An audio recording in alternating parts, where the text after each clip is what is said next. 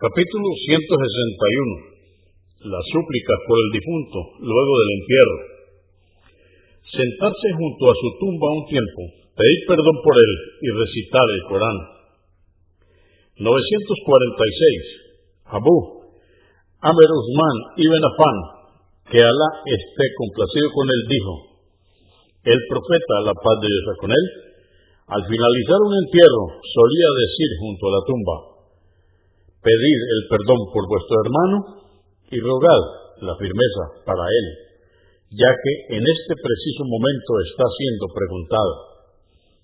Abu Daud 3221 947 Amer ibn Alas, que Alá esté complacido con él, dijo, Cuando me enterréis, quedaos alrededor de mi tumba el tiempo que se tarda en sacrificar un camello y trocearlo, de forma que me sienta alegre y acompañado, y sepa responder con firmeza a los ángeles enviados por mi Señor.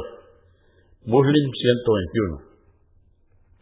Dijeron algunos sabios de la jurisprudencia de la escuela Shafi, es recomendable recitar algo del Corán, y mejor aún si se recita el Corán completo.